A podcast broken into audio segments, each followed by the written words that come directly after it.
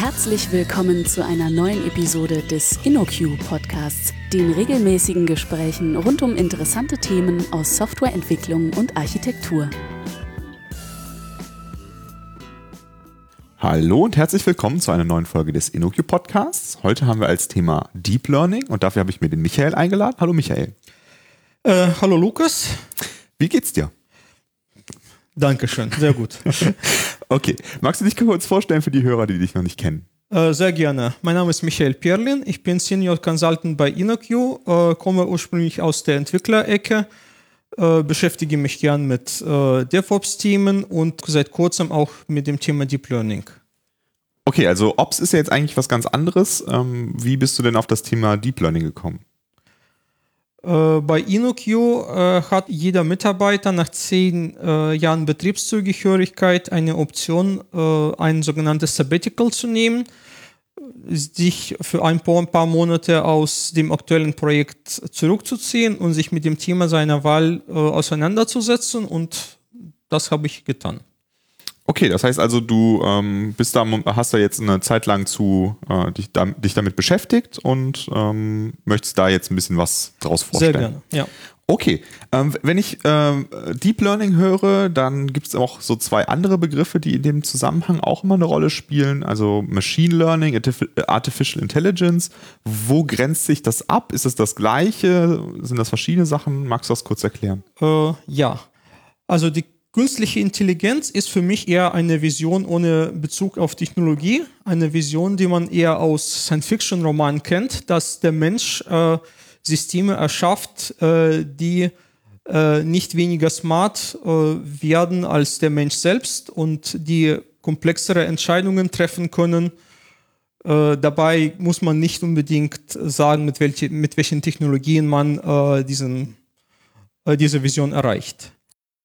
Äh, die Vision äh, existiert mittlerweile seit über 100 Jahren. Äh, in den 50er, 60er Jahren wurde es etwas konkreter. Da, kam, da wurde der, das, der Begriff Machine Learning geprägt von der Firma IBM oder von einem Wissenschaftler, der dort, dort arbeitete. Äh, und äh, hinter dem Begriff verste äh, verstecken sich schon gewisse Technologien vor allem mathematischer und statistischer Natur, äh, die äh, zu Wissensgewinnung eingesetzt wurden. Mhm. Äh, Deep Learning ist ein Ansatz, äh, eher eine Spezialisierung von Machine Learning, äh, die darauf fokussiert ist, quasi das menschliche Gehirn nachzubauen wenn mhm. man es plakativ so sagen kann. Ähm, die Idee, die, äh, die Idee äh, einen, wenn man etwas äh, bauen sollte, dann äh, was, nie, was genauso smart ist wie ein Mensch, hat natürlich, hat natürlich äh, dazu geführt, dass man versucht, Prozesse im menschlichen Gehirn mit Computermitteln nachzubauen und äh, diese neuronalen Netze basieren ursprünglich auf der Idee von Neuronen, die im menschlichen Gehirn Signale austauschen, auf Signale reagieren, dann weitere äh, Signale erzeugen und so, und so kommen sie zu, zum Wissen oder zum mhm. Insight. Mhm. Okay, und einen anderen Begriff, den man in dem Zusammenhang oft hört, ist noch der Data Scientist. Was ist ein Data Scientist? Äh, um das ganz allgemein zu formulieren, ist das jemand, der Daten systematisch auswertet und Wissen extrahiert. Mhm. Äh, Im Rahmen eines Unternehmens, äh, im Kontext eines Unternehmens ist das normalerweise jemand, der beauftragt ist, äh, geschäftsrelevante Daten zu extrahieren. Mhm. Okay, be bevor wir jetzt ähm, äh, reintauchen in das Thema, wie das funktioniert, ähm, wozu kann ich denn Deep Learning einsetzen? Also wo, wo ist es besonders sinnvoll, das zu benutzen? Äh, man kann eine ganz lange Liste aufstellen unter Gebieten, wo Deep Learning schon für signifikanten Fortschritt sorgte. Kann man vor allem äh, Natural Language Processing zählen, also das ist Sprachverarbeitung, äh, Spracherkennung, Sprachgenerierung und vor allem die Übersetzung. Also sprich, äh, so, äh, ich sag oder ich schreibe irgendwas auf Deutsch und ein schlaues System übersetzt das in Englisch, Chinesisch oder eine weitere Sprache. Ähm, ein weiteres Gebiet, wo Deep Learning äh, sehr erfolgreich ist, ist die Klassifizierung. Äh, man kann jetzt Bilder von Katzen und Hunden klassifizieren, ob das auf, auf, auf einem Bild äh, keine Katze oder ein Hund ist. Man kann Musikstücke nach Genres äh, klassifizieren. Man kann Texte klassifizieren, ob sie jetzt äh, gut gemeint sind oder eher kritisch sind. Äh, also bei Klassifizierung gibt es wirklich äh, so, so, so, gut wie keine, existieren so gut wie keine Grenzen, was man mhm. klassifizieren kann. Angenommen, man hat einen äh, Satz von Trainingsdaten darüber reden wir eventuell später. Äh, ein, weiteres Gebiet für Deep Learning sind die Empfehlungen. Ganz klassisch, äh, Netflix, bei Netflix empfiehlt mir einen Film basierend darauf, äh, was die anderen Benutzer bereits geschaut haben und wie sie das bewertet haben. Oder ich kriege ein Buch empfohlen oder ich kriege als Vielreisender ein Hotel empfohlen. die Algorithmen sind sehr ähnlich. Ähm, an äh, ein sehr geschäftsrelevantes Gebiet für viele Firmen sind die Vorhersagen. Also etwa, ich betreibe eine Handelskette, ich möchte, mein, ich möchte vorhersagen, wie viel meine Filiale jetzt in den nächsten zwei Wochen äh, Absatz, äh, am Umsatz generieren kann oder ich möchte Ergebnisse eines Fußballspiels voraussagen oder ich möchte Aktienkurse Kurse vor, vorhersagen. Das geht alles mit, mit Deep Learning mittlerweile auch. Ähm, ein Gebiet eher aus der Unterhaltung ist, äh, Bilder zu generieren. Und zwar zum Beispiel, äh, ich fotografiere bei mir zu Hause meine Katze auf der Couch und ich möchte das so dargestellt haben, wie, ein, wie Picasso oder wie Van Gogh das malen würde. Mhm.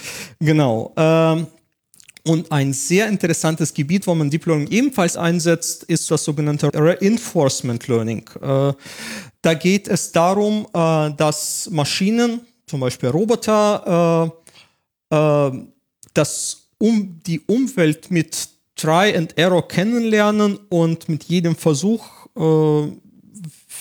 können sie aus den eigenen Fehlern lernen äh, und dementsprechend besser werden. Man kennt ja die, man kennt ja eventuell diese Videos von der Firma Boston Dynamics, wo ein Roboter eine Tür aufmacht oder diverse andere Videos, wo Roboter Fußball spielen oder äh, auf äh, sehr, sehr, sehr präzise Fließarbeiten äh, erledigen. Das kann man auch mittlerweile mit Deep Learning äh, besser machen. Mhm.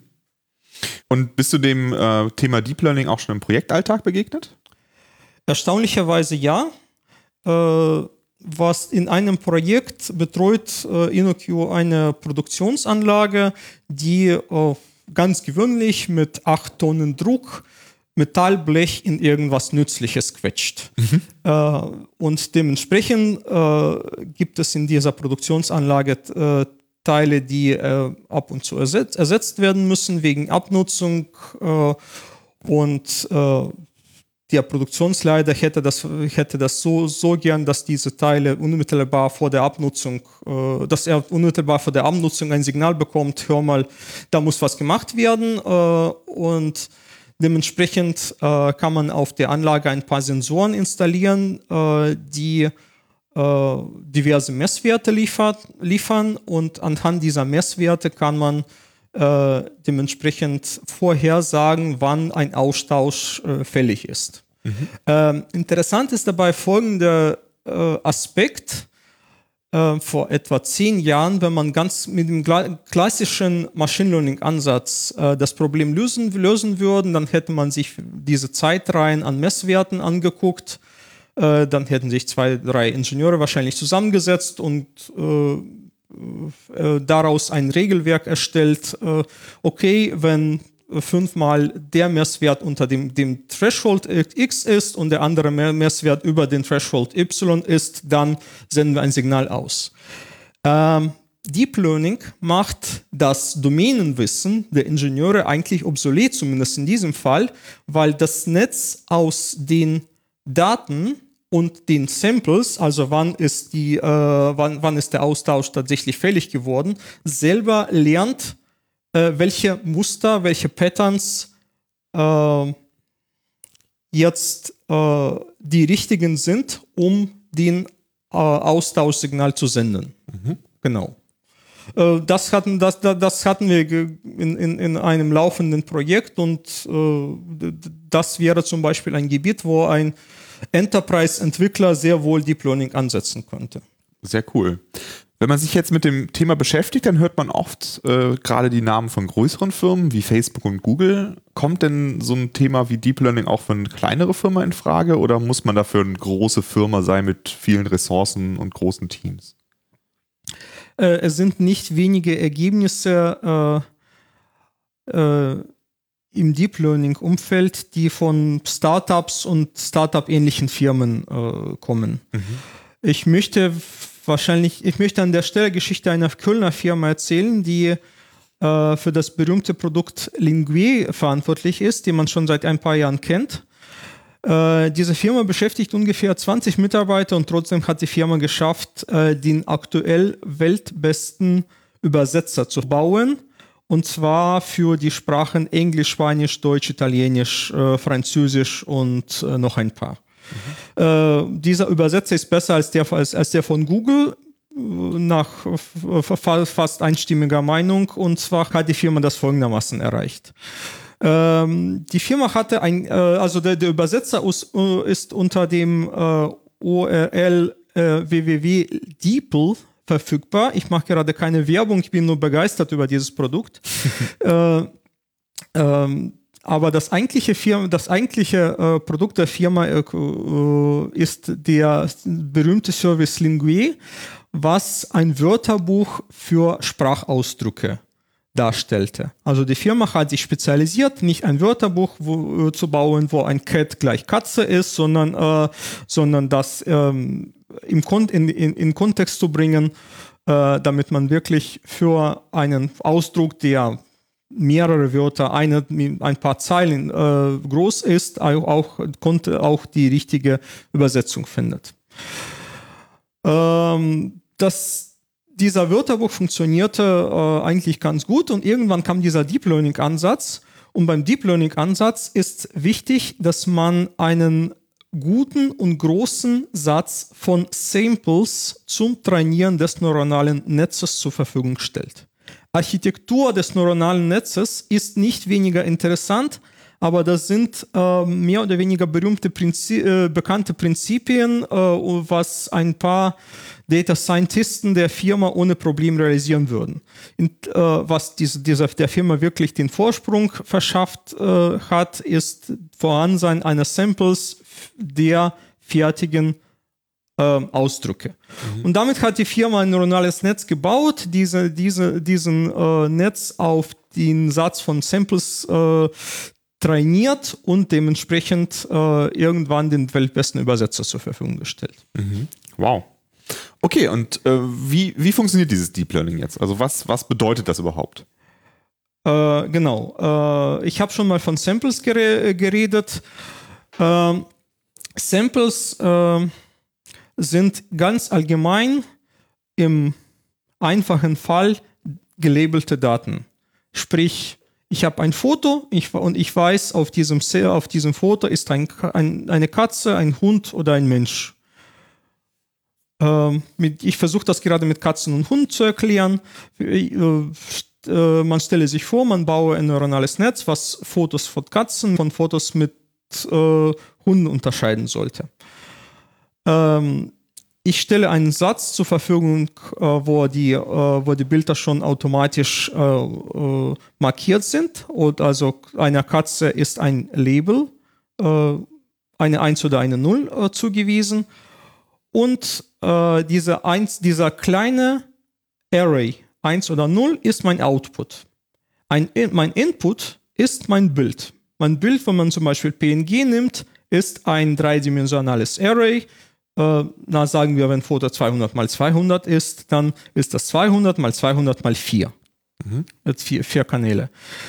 Ähm, dann baue ich eine Funktion, die mein Input in mein Output überführt. Ähm, genauer gesagt ist das keine einfache Funktion, das ist eine Pipeline, was aus mehreren Bausteinen besteht. Äh, in dieser Pipeline können zum kann ich äh, kann ich mein mehrdimensionales Array, also das, den nennt man in der äh, Disziplin auch Tensor, ich kann den mit einem anderen mehrdimensionalen Array äh, multiplizieren. Ich kann zum Beispiel 20% meiner Werte durch Nullen ersetzen. Ich kann zum Beispiel samplen, also von jeden vier Werten den Mittelwert nehmen und die anderen vier, und die vier Werte jetzt verwerfen. Ich kann auch andere Operationen äh, anwenden. Wichtig ist, dass ich eine Funktion baue, äh, die mein Foto auf meine 1 oder 0 abbildet. Ähm, dann belege ich diese äh, Tensoren, mit denen ich multipliziere, mit erstmal zufälligen Werten. Dann nehme ich ein Batch von Bildern, zum Beispiel 32, und berechne mit diesem Input den Output. Äh, guck mir den Fehler an. Äh, ändere diese zufälligen Werte um ein wenig, berechne den Output wieder und schaue, ob sich mein Fehler vergrößerte oder verkleinerte. Mhm. So ermittelte ich die Richtung, in die ich meine Koeffizienten anpasse. Dann jage ich noch einen weiteren Batch äh, durch, die, durch, die, durch diese Pipeline, passe die, die, die Koeffiziente wieder an. Und so findet sich irgendwann ein Optimum in meinem Netzwerk, was meine Bilder zuverlässig in Wahrscheinlichkeiten überführt, ob das eine Katze oder ein Hund ist. Mhm. Das ist jetzt etwas vereinfacht erklärt. Ich habe einige Aspekte ausgelassen, zum Beispiel wie dieser Optimierer funktioniert, der äh, aus, dem, aus der Abweichung wirklich die äh, Anpassung berechnet, aber das muss man auch nicht unbedingt wissen. Mhm. Okay, und das klingt jetzt alles äh, sehr nach Mathematik. Muss ich jetzt ein Data Scientist sein oder einen großen mathematischen Background haben, um damit anzufangen? Oder brauche ich das nicht? Äh, ich habe mehrmals äh, von anderen Leuten gehört, um Machine Learning zu, zu äh, betreiben, muss man am besten äh, Mathematiker sein und am besten noch in Statistik oder ähnlichem Gebiet promoviert haben. Äh, möglicherweise war das so vor zehn Jahren, aber mittlerweile hat sich das äh, wesentlich geändert. Da, ich sehe dafür drei Gründe.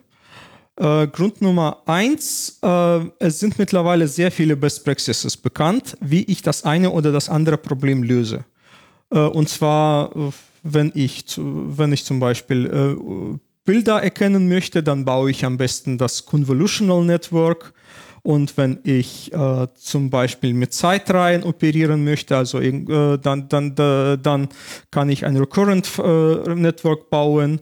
Und wenn ich mein Network davon äh, bewahren möchte, äh, zu viel sich auf Details zu konzentrieren als, als auf das Ganze, also eher Katzenfeld zu sehen als die ganze Katze, äh, dann kann ich einen Layer äh, für Dropout äh, einbauen, der 20% meiner Werte bei jedem Durchlauf einfach auf Null setzt und so weiter und so fort. Also es gibt, es, es gibt ganz viele Best Practices, die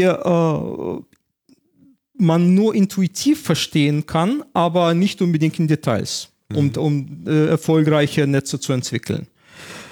Ähm, äh, ein weiterer Grund, äh, mittlerweile sind die Frameworks sehr, sehr weit, dass man wirklich diese äh, Bausteine äh, wirklich out of the box verwenden kann. Also diese Frameworks bieten ein High-Level API an, um ein Deep Learning Netzwerk zu bauen mit 30 Zeilen Code, mit 50 Zeilen Code, aber jetzt nicht mit 1000 Zeilen Code. Mhm. Äh, sprich, äh, man muss jetzt nicht unbedingt verstehen, äh, zumindest für einfache Probleme, was dahinter steckt. Mhm. Äh, und äh, Grund Nummer drei, was ich, äh, was ich, was ich nur sehe, und das ist wirklich für mich so ein Killer-Feature von Deep Learning ist das sogenannte Transfer Learning. Das funktioniert folgendermaßen. Ähm, ich, muss, ich darf nicht verschweigen, dass manche Deep Learning-Probleme wirklich hartnäckig sind. Also sprich, ähm, äh, Problem äh, äh, Verkäufe vorzusagen, kann man eventuell äh, äh ganz mit, mit überschaulichem Aufwand lösen, aber so ein Netzwerk äh, zu bauen, was Bilder klassifiziert.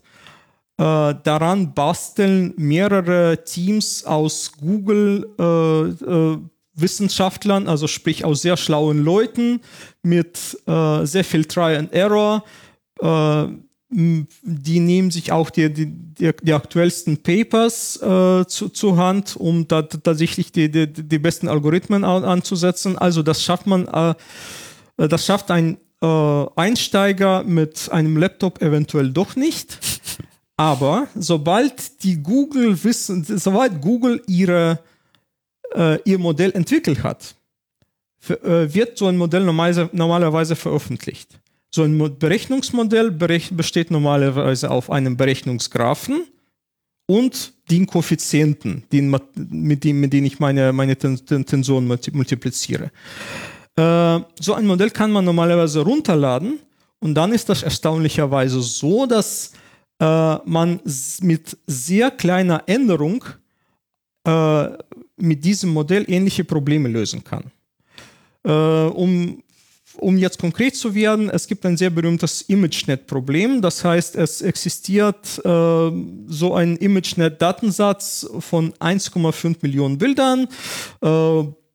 Äh, zu, jedem Bild gibt es ein Label, ob das ein Mensch, eine Flasche, äh, ein Stück Kreide, ein Mülleimer oder ein Buch ist und so weiter und so fort. Das sind insgesamt tausend Kategorien. Und ähm, äh, da, äh, es, ist, es ist ein recht berühmtes ähm, Wettbewerb im Deep Learning-Bereich jedes Mal so, so, so, so ein, ein äh, neuronales Netzwerk zu einzureichen, was mit noch kleinerer Fehlerquote die äh, 1,5 Millionen Images äh, äh, zuordnen kann. Mhm. Ähm, genau. Äh, äh, da, mit demselben Netzwerk habe ich irgendwann versucht, Fotos meiner Verwandten zu unterscheiden. Mhm. Also ich habe fünf Verwandten genommen, von jedem einen, Gesichtssnapshot gemacht, äh von je, oder, oder, beziehungsweise 100 Snapshots gemacht und äh, dann habe ich bei, bei jedem Snapshot äh, den Namen vergeben, also das waren meine gelabelte Daten und dann habe ich weiteres, weitere Fotos gemacht, äh, die dann nicht gelabelt war, äh, waren und die und die dann dementsprechend vom neuronalen Netzwerk erkannt werden müssten. Ähm, diesen Satz an 5 mal 100 Fotos habe ich ein, einmal durch dieses Google äh, Netzwerk durchgejagt und dann war dieses Netzwerk fähig, Fotos von meinen Verwandten zu identifizieren. Mhm, mh. Also sprich, Transfer Learning ist, man nimmt ein bereits ausgereiftes Modell und mit äh, geringer Anpassung, bringt das bei, mit geringer Anpassung ähm, verwandte Probleme zu lösen. Das bedeutet, dass in dieser äh, Deep Learning, ähm, in diesem Deep Learning Bereich viel geteilt wird, also äh, wie im Open Source Bereich, dass man dann halt einfach viel wiederverwenden kann und abschauen kann, wie andere das machen? Äh, erstaunlicherweise ja, es wird, äh, es wird viel veröffentlicht, äh, damit meine ich echte Papers ähm, sowohl Google, Wissenschaftler von Google als auch Wissenschaftler, die, die bei Facebook arbeiten, als auch Wissenschaftler, die bei Baidu, die, dem chinesischen Googles arbeiten, äh, die teilen ihre, ihre äh, neuesten Erkenntnisse sehr, sehr gerne und äh, davon profitiert natürlich dass die, die, die ganze Branche enorm. Mhm. Ja. Und wenn ich das jetzt ähm, ausführen möchte, kann ich dafür mein Notebook benutzen oder brauche ich dafür irgendwelche spezielle Hardware? Äh, mit dem Notebook wird das auch funktionieren für überschaubare Datensätze. Äh, ich würde schätzen, äh, um 500 Fotos oder eine CSV-Datei von 10.000 Zeilen wird das noch reichen. aber für größere Datensätze braucht man eine GPU und zwar eine GPU von der Firma Nvidia. was wir schon erwähnt haben, dass Deep Learning Netzwerke eigentlich damit nur damit beschäftigt sind, äh, Tensoren zu multiplizieren, also mehrdimensionale Arrays. Und das ist, das, ist das, was äh, GPU sehr gut kann und CPU nur, nur mittelgut. Und vor allem GPUs von der Firma Nvidia sind von der, äh, auf die parallele Verarbeitung äh, spezi spezialisiert und äh, das passt genau zu diesem Konzept von Deep Learning, dass man immer nicht einzelne Bilder, nicht einzelne äh, Datensätze verarbeitet, sondern Batches von Bildern und, und, und, Datensätze, weil man eher bei der Fehlerberechnung einen Mittelwert bildet. Ähm, Das heißt, äh, man, äh, wenn, wenn, wenn, du ein, wenn du ein Notebook von der Firma Nvidia mit äh, Grafikkarte der Firma Nvidia hast, dann äh, ist das schon gut. Ähm, wenn du den nicht hast und trotzdem auf dem Notebook das betreiben möchtest, dann sorg dafür, dass, äh, dass deine Konfiguration stimmt und die, die, die Berechnung auf dem GPU deiner aktuellen Grafikkarte ausgeführt wird. Ähm, ansonsten, ansonsten kann man sich einen äh, Deep Learning Server zusammenbauen lassen. Dann sind wir ungefähr im drei-, vierstelligen Euro-Bereich oder in die Cloud gehen. Mhm. Äh, in die Cloud gehen betrachte ich momentan als bessere Option, zumindest für den Einsteig Einsteiger. Äh, erstens, äh, sobald man in die Cloud geht und, und Cloud-Angebote gibt es davon genug, von Google, von Amazon, von, kleine, von kleinen äh, Anbietern, äh, kann man nicht unbedingt nicht, nicht eine äh, bloße äh, Betriebssysteminstanz äh, als Image nehmen, sondern man kann eine spezialisierte Instanz nehmen, wo, äh, wo äh, die Werkzeuge für maschinelles Learning bereits installiert und konfiguriert sind. Das spart einiges an Aufwand. Mhm. Äh, wir benutzen zum Beispiel das Cloud-Angebot von der Firma Paperspace. ist, ist jetzt keine Werbung, ich, finde sie nur gut ähm, da dauert es wirklich weniger als zehn Minuten von Eingabe deiner Kreditkartendaten bis du kannst damit äh, irgendwas mhm. programmieren. Mhm. Äh, so viel, glaube ich, zur Hardware. Okay. Und ähm, mit welcher Programmiersprache würde ich da jetzt mh, hm, zum Beispiel äh, loslegen können?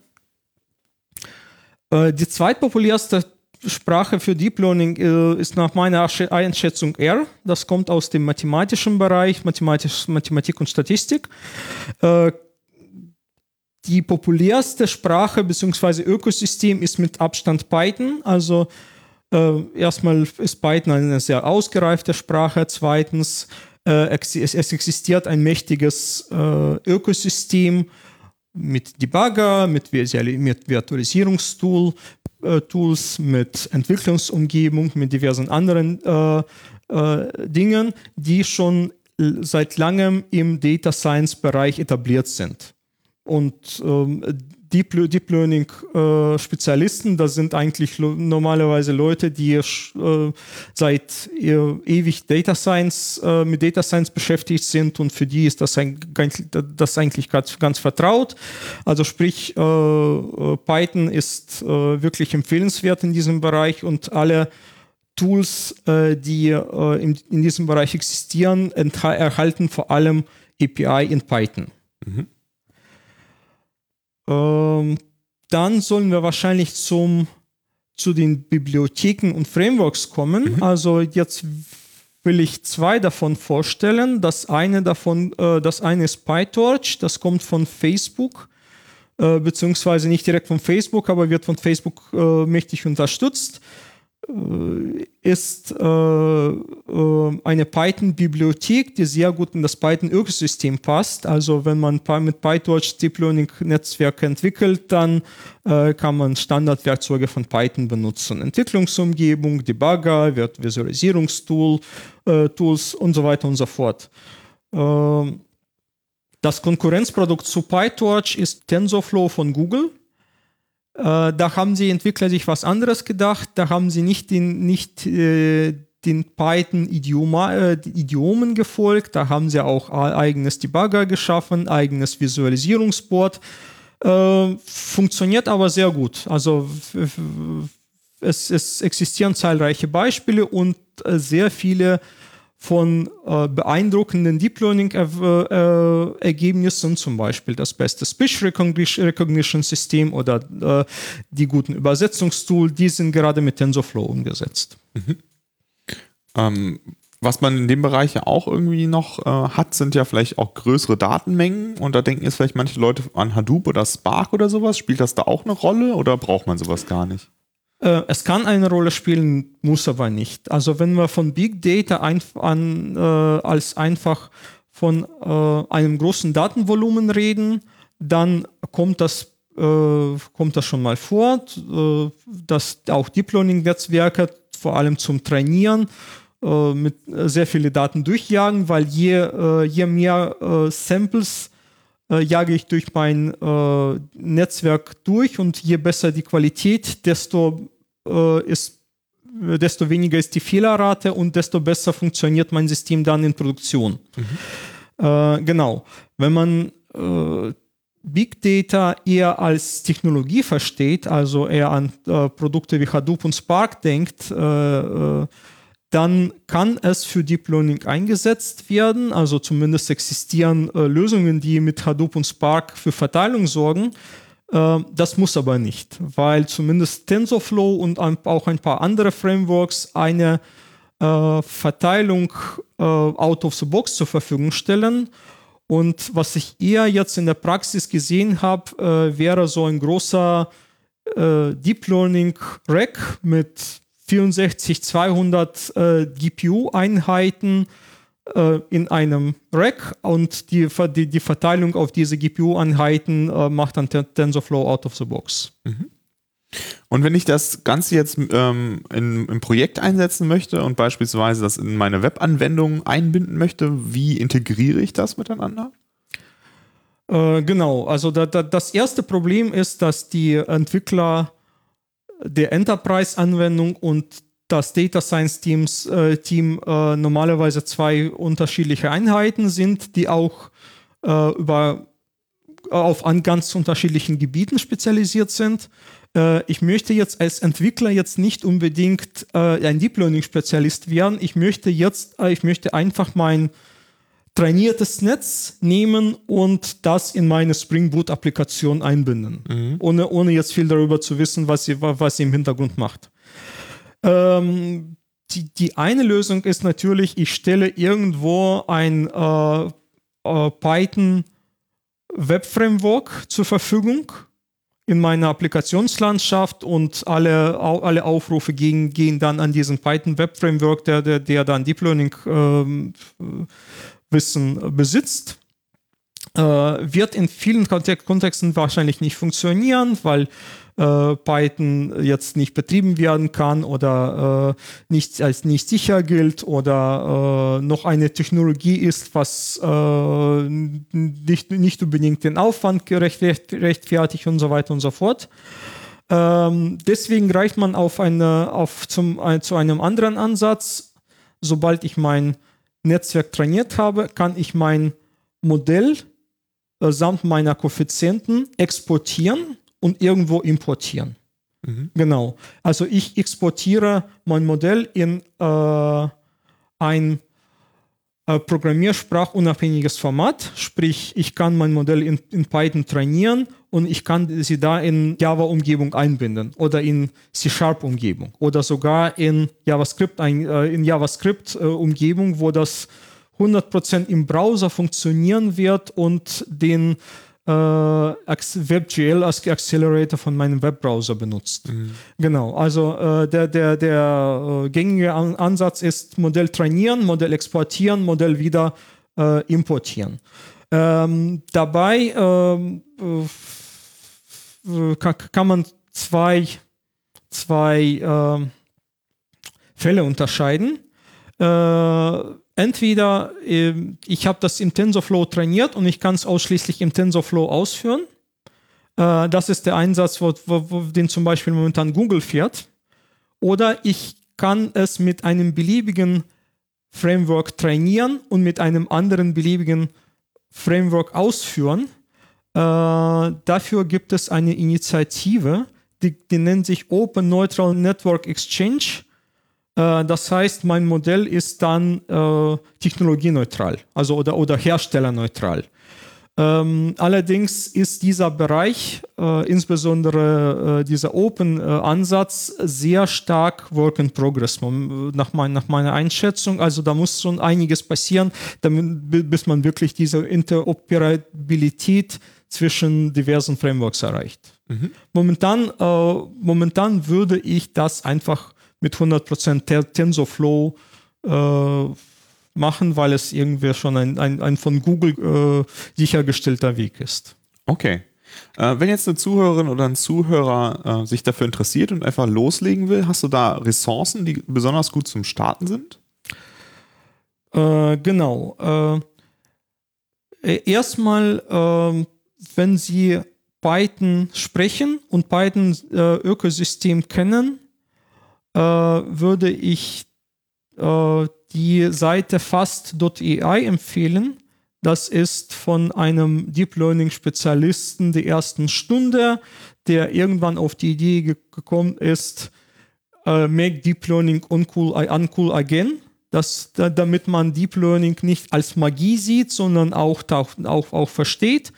Ich finde das von ihm sehr gut erklärt und vor allem, ähm, das ist wirklich äh, für Entwickler geeignet, die sich schon be bereits in, in anderen Programmiersprachen ausgetobt haben und jetzt noch, die, noch ein bisschen Deep Learning äh, lernen wollen. Äh, sprich, dass da, da ist von der ersten Stunde praxisorientiert, wie, äh, wie löse ich das Problem, was ist das Netzwerk und dann wird äh, Vorlesung für Vorlesung ähm, äh, eine oder andere Hülle gefallen lassen. Also fällt man und, und so lernt man sukzessive äh, was äh, in einem neuronalen Netz passiert und wie, wie, da, äh, wie man damit die gängigen Probleme löst. Mhm. Der, der gute Mensch, Jeremy Howard, man, man, macht das alles mit PyTorch und wenn Sie, insbesondere wenn, wenn, Sie, wenn Sie mit Python vertraut sind, dann äh, ist PyTorch wirklich sehr, eine sehr gute äh, Wahl, um jetzt in Deep Learning einzusteigen. Mhm. Äh, ansonsten, wenn, wenn Sie TensorFlow kennenlernen wollen, äh, sehr gutes Tooling, äh, sehr, sehr beeindruckende Ergebnisse. Äh, da lohnt sich einfach die Videos von Google anzuschauen. Und jetzt kommen wir vielleicht zu dem Fall, wo, man, wo, wo, Sie mit Python vielleicht doch nicht vertraut sind und auf einmal Python plus Python-Ökosystem plus Deep Learning-Grundlagen für zu viel finden. Genau. Äh, es existieren auch Frameworks, die in Java, die in Java funktionieren. Das ist vor allem Deep Learning 4J. Mit dem kann sich ein Java-Entwickler Java einsteigen. Für, für JavaScript-Entwickler äh, TensorFlow.js, das werden wir alles in den Shownotes verlinken. Äh, das ist 100% äh, im Browser und da, das ist großartig für die für Visualisierung und für Lerneffekte. Äh, schauen Sie sich das einfach an. Äh, ansonsten, wenn Sie aus der .NET-Ecke kommen, wäre vielleicht CNTK für Sie interessant, weil es von Microsoft kommt, kommt und natürlich die .NET-Welt äh, sehr gut bedient. Super. Ähm, als nächstes, also da, da, da, da haben wir von, von den Ressourcen ge, ge, gesprochen, wo man wirklich äh, sich Grundlagen von Deep Learning an, an, aneignen kann, aber wie gesagt, sie brauchen noch Daten. Äh, da empfehle ich Kaggle.com. Kaggle.com ist eine Community um diverse Machine Learning Competitions. Also sprich, eine Firma, die ein Problem mit Machine Learning Mitteln gelöst haben möchte, kann einen Datenset äh, bei kegel.com einreichen, was dann für alle verfügbar ist und das, was dann jeder runterladen kann und äh, Machine Learning Algorithmen da, davon, dafür zu entwickeln. Und wenn Sie Deep Learning machen möchten, dann auch die Deep Learning Algorithmen. Ähm, was an diesen Datensätzen gut ist, die sind schon zu, zum großen Teil aufbereitet, weil äh, ich kann aus eigener Erfahrung sa äh, sagen, äh, über die Hälfte der Zeit ist man nicht mit interessanten Problemen beschäftigt, sondern damit Daten irgendwie äh, tauglich, dafür tauglich zu machen, damit man überhaupt damit etwas anfangen kann. Und zwar White Spaces äh, bereinigen, äh, diverse ähm, komische äh, Encodings äh, fixen und so weiter und so fort. Das sind, und wenn man auf die, die Datensets von Kaggle, äh, Kaggle runterlädt, dann sind diese Probleme zum großen Teil gelöst. Genau. Okay. Gut. Ähm, das werden wir auch alles in den Shownotes verlinken. Wer sich dafür interessiert, dann braucht man das nicht alles sich äh, zu ergoogeln. Äh, dann danke ich dir für den äh, tollen Überblick. Sehr und, gerne. Und äh, den Zuhörerinnen und Zuhörern bis zum nächsten Mal. Tschüss. Ciao. Vielen Dank für das Herunterladen und Anhören des InnoQ Podcasts. Mehr Episoden und weitere Informationen finden Sie unter innoq.com/podcast. Wir freuen uns über Feedback, sei es Kritik, Lob oder Vorschläge für zukünftige Episoden, per E-Mail an podcast.innoq.com oder als Kommentar auf der Website.